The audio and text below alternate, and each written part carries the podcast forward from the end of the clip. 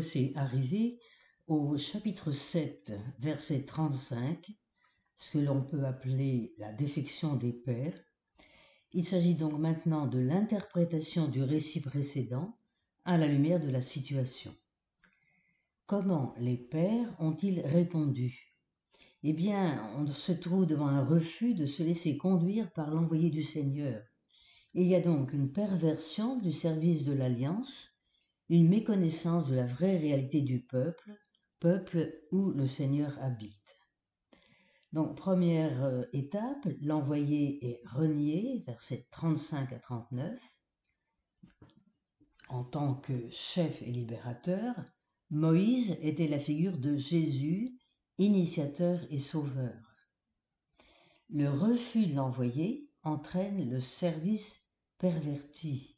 En face du don de Dieu, nous avons la non-foi.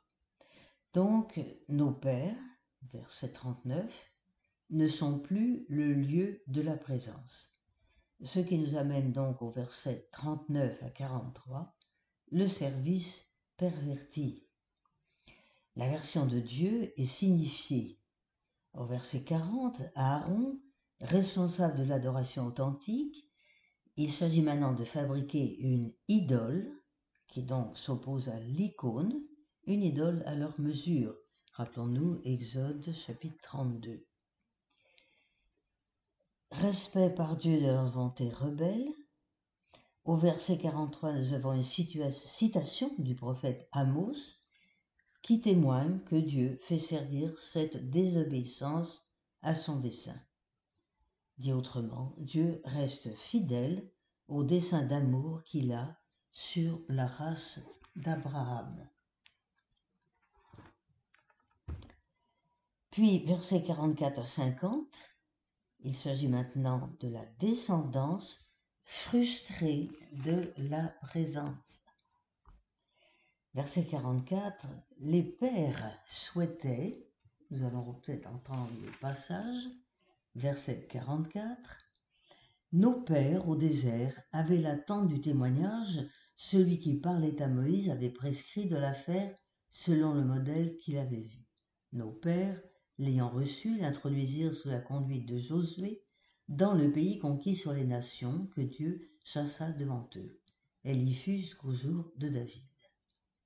Celui-ci trouva grâce devant Dieu, demanda la faveur de disposer d'une résidence pour le Dieu de Jacob. Mais ce fut Salomon qui lui bâtit une maison. Et pourtant, le Très-Haut n'habite pas des demeures construites par la main des hommes.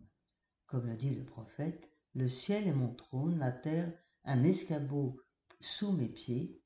Quelle maison allez-vous me bâtir, dit le Seigneur? Quel sera le lieu de mon repos? N'est-ce pas ma main qui a créé toutes ces choses? Donc, revenons au verset 44. Les pères souhaitaient une habitation divine sur laquelle on puisse mettre la main. L'attente du témoignage n'était pas fixée à un endroit. Elle faisait corps avec le peuple en marche. Elle était le signe discret de la présence de Dieu au milieu de son peuple. Une fois entrés dans le pays avec Josué, les Hébreux connurent la tentation de fixer la tente contenant l'arche de la Torah, de construire un bâtiment David se verra opposer un veto formel. Vous pouvez voir cela au deuxième livre de Samuel, chapitre 15, verset 25. La maison du Seigneur se trouve dans le peuple. En verset 46, on voit qu'on a la tentation de mettre la main sur Dieu. Salomon va passer outre, mais Salomon penchera vers l'idolâtrie et la maison ne lui survécut pas. La vraie maison, nous sommes au verset 49, la vraie maison, c'est la descendance, c'est le peuple. La vraie demeure, c'est le cœur des fils d'Israël. Ceci nous amène donc au verset 51 du chapitre 7 et nous conduira jusqu'au chapitre 8, verset 1. Telle est donc l'ambiguïté du temple à la fois il est témoin de la présence divine, en même temps, il peut immobiliser la marche de l'histoire. On a dans les versets 51 53 une contre-accusation. Le ton de ces versets est celui des chapitres 63-64 du livre d'Isaïe. Nous avions déjà parcouru ce passage. Verset 51, je le relis avec vous. Homme au cou raide, incirconcis de cœur et d'oreille, toujours vous résistez à l'Esprit Saint. Vous êtes bien comme vos pères. Lequel des prophètes vos pères n'ont-ils pas persécuté Ils ont même tué ceux qui annonçaient d'avance la venue du juste, celui-là même que maintenant vous avez trahi et assassiné. Donc,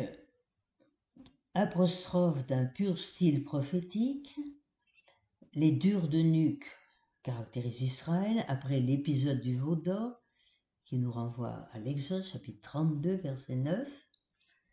Les incirconcis de cœur et d'oreille se trouvent annoncés dans Jérémie chapitre 6, 10. Perpétuellement, ce perpétuellement insiste sur la profondeur tragique de l'infinité d'Israël son incapacité à vivre l'alliance. Et puis finalement, vous résistez à l'Esprit Saint. Ceci, cette résistance à l'Esprit Saint, avait déjà été annoncée par Isaïe. Vous regardez au chapitre 63, on va voir les versets 10, 11, 14, 19. Je prends simplement le verset 10. Mais eux, ils se sont révoltés, ils ont irrité son Esprit Saint, etc. Voilà, résistance à l'Esprit Saint accomplie ici. Mais rien de tout cela ne pourra mettre en échec la tendresse de Dieu pour son peuple. La parole de Dieu ne lui revient pas sans résultat, sans avoir accompli sa mission, là encore, reportons-nous à Isaïe, chapitre 55, verset 11. De même que la pluie ne tombe sur terre sans avoir fécondé, dit Isaïe, de même ma parole, dit le Seigneur, ne me revient pas sans avoir porté du fruit. Donc, après le dévoilement du péché d'Israël, voici la révélation du destin des fils de la promesse, du plein accomplissement de leur mission de témoin l'élection et de la grâce. Fait suite la vision prophétique, ce sont les versets 54 à 58. Le verset 54, ces paroles les exaspérèrent, ils grinçaient des dents contre l'Esprit Saint. Voilà, ils grinçaient des dents, c'est déjà la prière du juste persécuté telle que le psaume 35 nous la présente. Verset 55, que je vous relis. Mais lui, Étienne, rempli d'Esprit Saint, fixa le ciel. Il vit la gloire de Dieu et Jésus debout à la droite de Dieu. Ici, nous avons la réponse. C'est donc cette extraordinaire parole prophétique d'Étienne concernant l'accomplissement d'Israël. Donc, voici qu'Étienne apparaît plein d'Esprit Saint, accomplissant exactement ce que Luc avait annoncé dans son évangile au chapitre 21, verset 27. Je relis avec vous. Alors on verra le Fils de l'homme venant dans une nuée avec puissance et grande gloire. Et lisons, revenons donc aux actes des apôtres, verset 56. Voici, dit-il, que je contemple les cieux ouverts et le Fils de l'homme debout à la droite de Dieu. Donc le témoin vit une transfiguration. Mais ici, c'est Étienne qui a les yeux fixés vers le ciel. Il voit, théoro, dit le grec, la gloire de Dieu. En même temps, Étienne s'efface en donnant à voir plus que sa propre mort. Il donne à voir la gloire de Dieu. Sa transfiguration signifie que ses interlocuteurs sont placés à travers sa personne face à Jésus lui-même. Il vit et il dit. Nous sommes ici dans l'accomplissement de Daniel, chapitre 7, verset 13, on verra, il s'agit également d'une annonce du Fils de l'homme. Donc Étienne vit son accomplissement en tant que juif. Ce qui veut donc dire que l'alliance aboutira. Le juif élu de Dieu s'accomplira dans le Fils de l'homme, rejeté des hommes, mais relevé par Dieu. Verset 57, ils se bouchaient les oreilles. Écoutons le verset 57, ils poussèrent alors de grands cris, se bouchant les oreilles, puis tous ensemble, ils se jetèrent sur lui, l'entraînèrent hors de la ville et se mirent à le lapider. Les témoins avaient déposé leurs vêtements au pied d'un jeune homme appelé Saul, Shaul, tandis qu'ils le lapidaient, Étienne prononçait cette invocation Seigneur Jésus, reçois mon esprit. Puis il fléchit les genoux, lança un grand cri Seigneur, ne leur compte pas ce péché. Et sur ces mots, il mourut.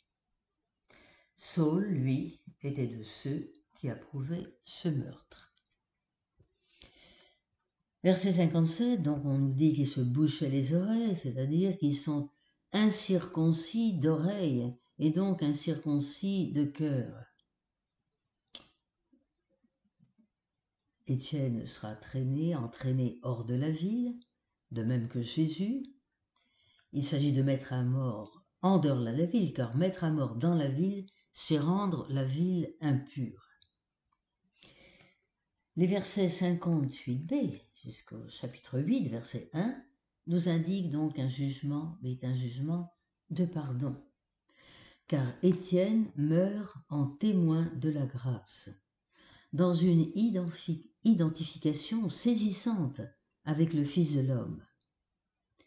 Nous est annoncé Shaul, Saul, qui va devenir objet d'élection, et puis, au verset 59, nous avons cette prière d'Étienne qui reprend les paroles de Jésus mourant. Luc 23, 46. Étienne s'efface encore et sa prière devient demande de pardon. Quant à Shaul, Saul, chapitre 8, verset 1, il est placé devant deux options, être persécuteur ou être témoin. L'histoire d'Israël, nous entendons bien, est une histoire d'alliance.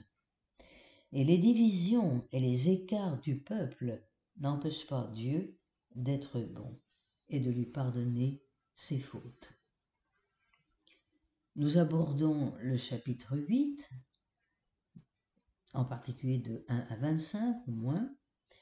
Nous aurons trois grandes parties dans ce chapitre 8 jusqu'à 9, 31 c'est ce chemin de la parole en croissance, en dehors des murs de Jérusalem et qui se déroule en trois étapes.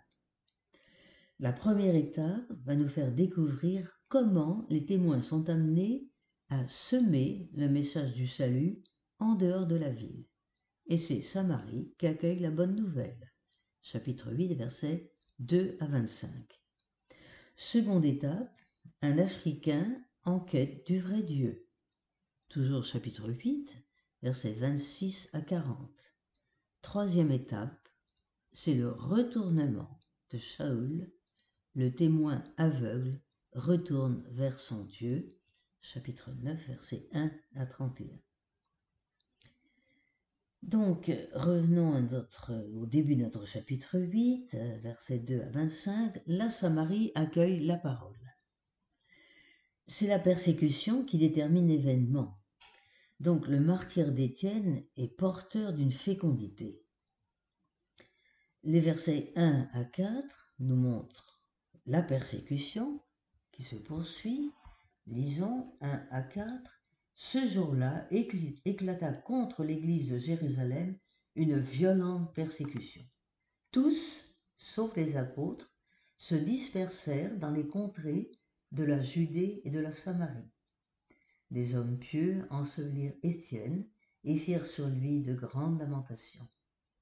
Quant à Shaul, il ravageait l'église.